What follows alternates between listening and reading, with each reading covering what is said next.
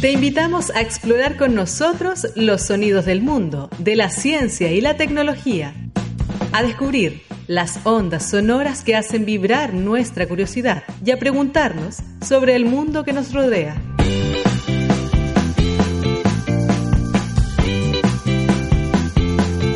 En Radio Watch te damos la bienvenida a un nuevo capítulo de Sonidoteca Explora.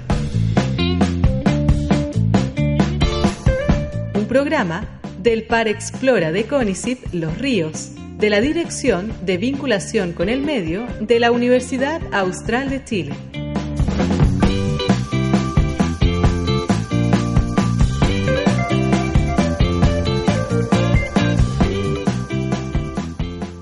Y un saludo a la gente que nos escucha a través de Spotify, porque este segmento se va a, a nuestra podcast que subimos a Spotify. Eh, también lo pueden encontrar algunos programas anteriores ahí en, la plataforma. Y si quieren escuchar, por supuesto, los programas completos, está en radio uh.cl, todo el podcast de la historia de nuestro programa. Ahora me, me, encuentro acá en el estudio, pueden verlo a través de la streaming de Facebook, ahí en Radio UH Valdivia, con Marcela Márquez.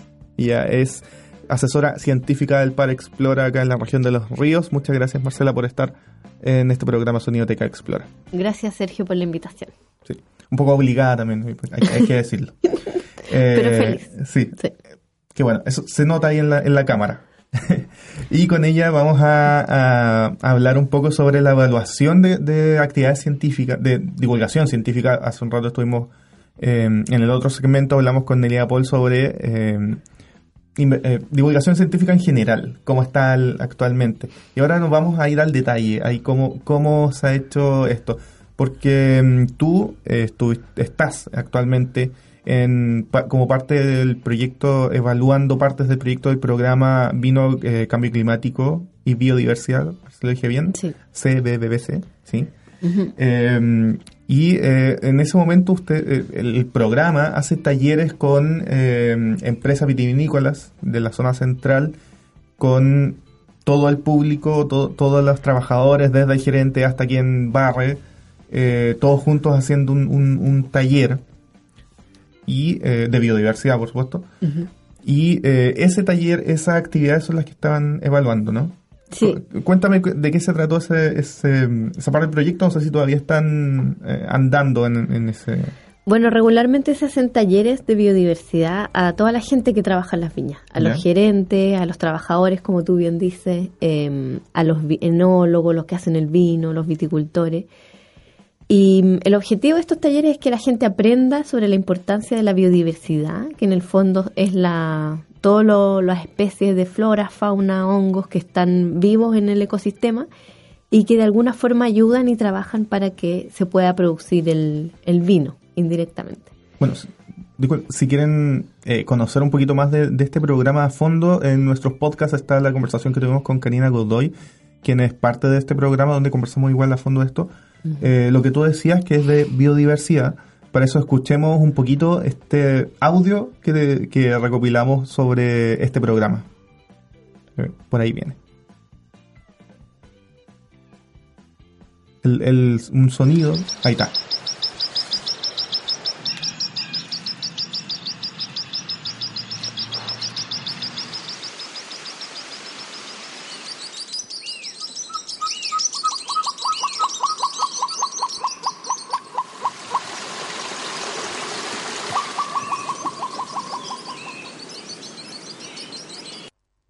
Esos sonidos que no se transporta.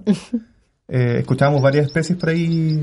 La turca, eh, el queltehue, varias especies exacto. de aves. Exacto, reconocible, a ver si más de alguien escuchando la radio en el colectivo pensó que había pasado por algún parque, alguna cosa. eh, cuéntame, bueno, es, es para, para aclararle, este sonido viene de un documental que está en YouTube, que lo pueden buscar a través del, del, del programa, del nombre programa eh, Vino Cambio Climático y Biodiversidad, que incluso ganó un, un premio en, en, Francia este documental. Eh, pero de eso se trata, de, de ver la biodiversidad, de, eh, de, de, un poco cuidar eso que, que, que llamaban el terroir. El terroir. El terroir. ¿Qué, ¿Qué, qué, vendría siendo eso? A ver, el terroir es un concepto que que busca eh, mostrar todas estas relaciones que existen en la tierra, digamos, el clima, el suelo, eh, y que dan origen a la calidad y al, sabor que tiene el vino. ¿Y eso, eso dentro del taller cómo se presentaba? ¿Qué, qué se hacía? Bueno, se le explica eh, la particularidad de las especies de flora y fauna que tienen, em, que habitan en la zona mediterránea, en la zona central de Chile, y cómo todas estas especies em, interactuando, ¿cierto?, a través de una serie de redes de interacciones ecológicas, em, dan una identidad particular a este terroir, a este terruño, ¿cierto? Que es el que finalmente le da ese sabor y esa calidad particular única al vino chileno. Bueno, en, ese sentido, el, taller que se venía un poco en ese sentido, pero dentro de ese taller, ¿cuál era tu labor? ¿Cómo, cómo lograba bueno, yo me eh, pregunté, claro, ¿Cuál era tu pregunta, investigación o em, tu objetivo? Cuando yo participé eh, de este programa, me preguntaba en el fondo eh, hasta qué punto se lograba el objetivo y qué tanto las personas que asistían a este taller lograban comprender el conocimiento que se les entregaba y ir un poco más allá y tratar de entender efectivamente si la gente eh, cambiaba, cambiaba su forma de, su comportamiento, su forma de interactuar con la naturaleza. Entonces yo traté de evaluar y de, de preguntarme en el fondo hasta qué punto el que la gente asistiera a estos talleres aumentaba su conocimiento, pero además otras variables que incidían en los cambios de comportamiento. Este es un, taller que se daba a todos, así como obligatoriamente, no era que podían o no asistir. Claro, todas las viñas que se eh, ingresan al programa participan, eh, tienen este taller en el cual se los introduce al, al, objetivo del programa, la importancia de la biodiversidad, qué es lo que ellos pueden hacer en la viña para conservar la naturaleza y participan los gerentes, los trabajadores. ¿Y, cómo, cómo hacías esta evaluación a través de una encuesta? ¿Cuál era la herramienta? Sí, bueno, usamos una encuesta eh, varias veces antes del taller para tener en el fondo la línea de base, ¿cierto?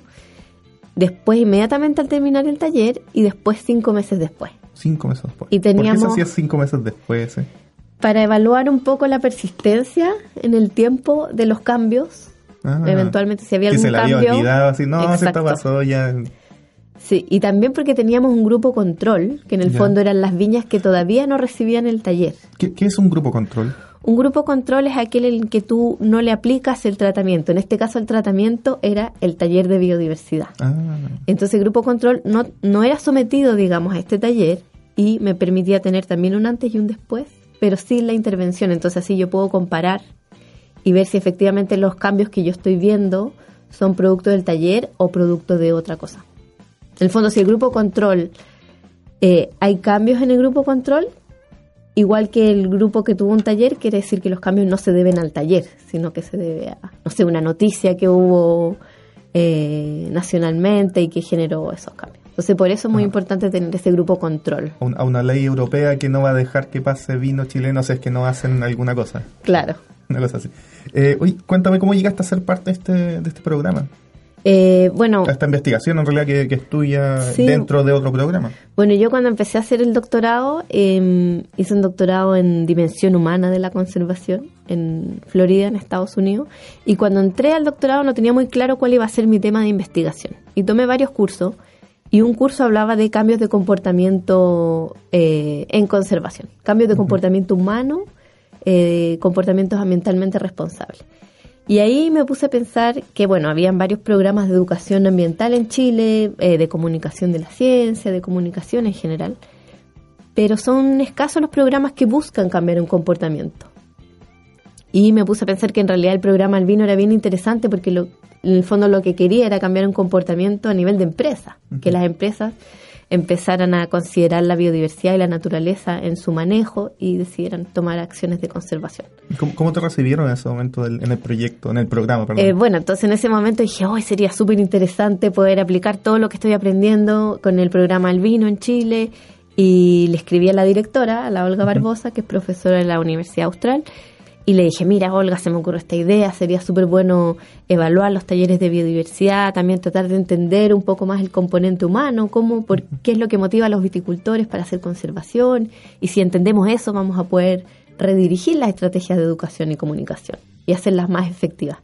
Y la Olga al tiro me dijo, sí, hagámoslo, me tinca mucho, prendió el tiro. Con, ese poco entusiasmo que Con el poco entusiasmo que la caracteriza, eh, sí. Así que ahí nos pusimos a trabajar al tiro y presenté el proyecto en la universidad y mis profesores quedaron encantados porque, o sea, vino, biodiversidad, Chile, les encantó el tema y después me paraban en el pasillo. California, ¿no? No, en Florida. Ah, Florida, ya. Si hubiese sido California, no estaba muy feliz porque ella también ahí vino.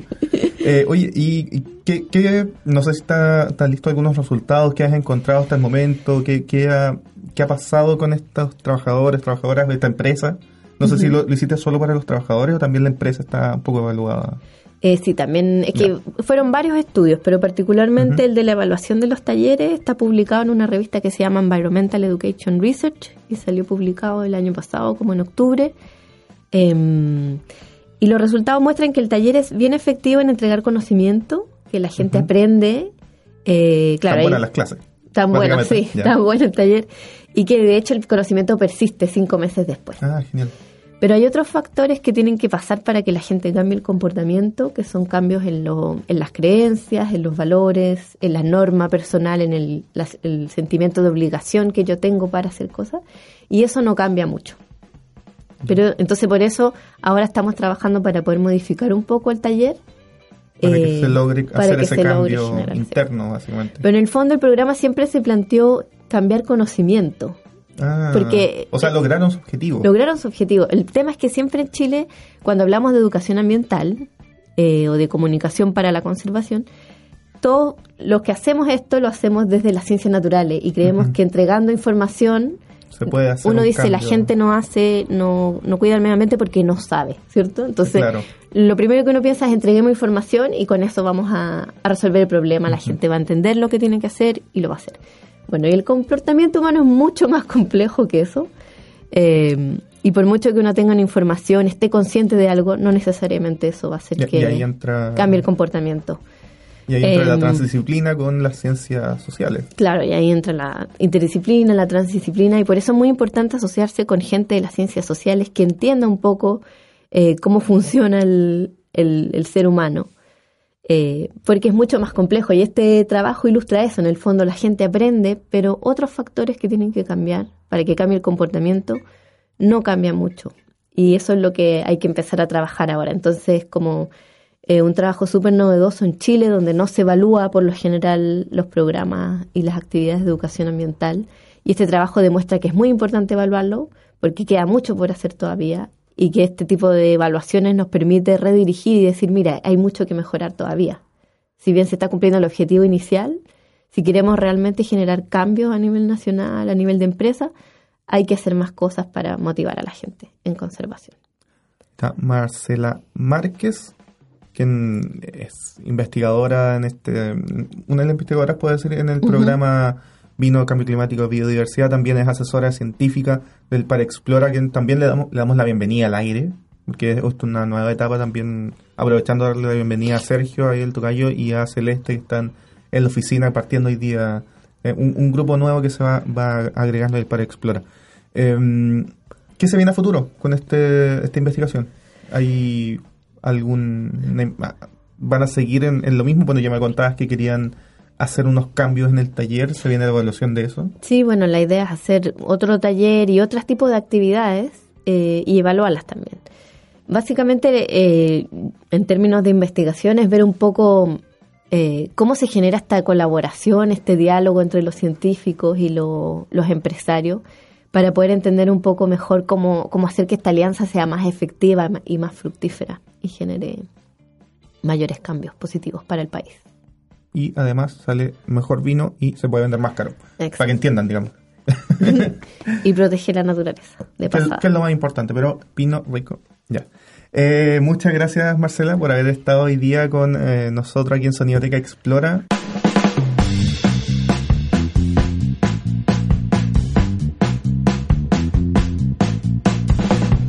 Esto fue Sonidoteca Explora un programa del Par Explora de Conicet Los Ríos.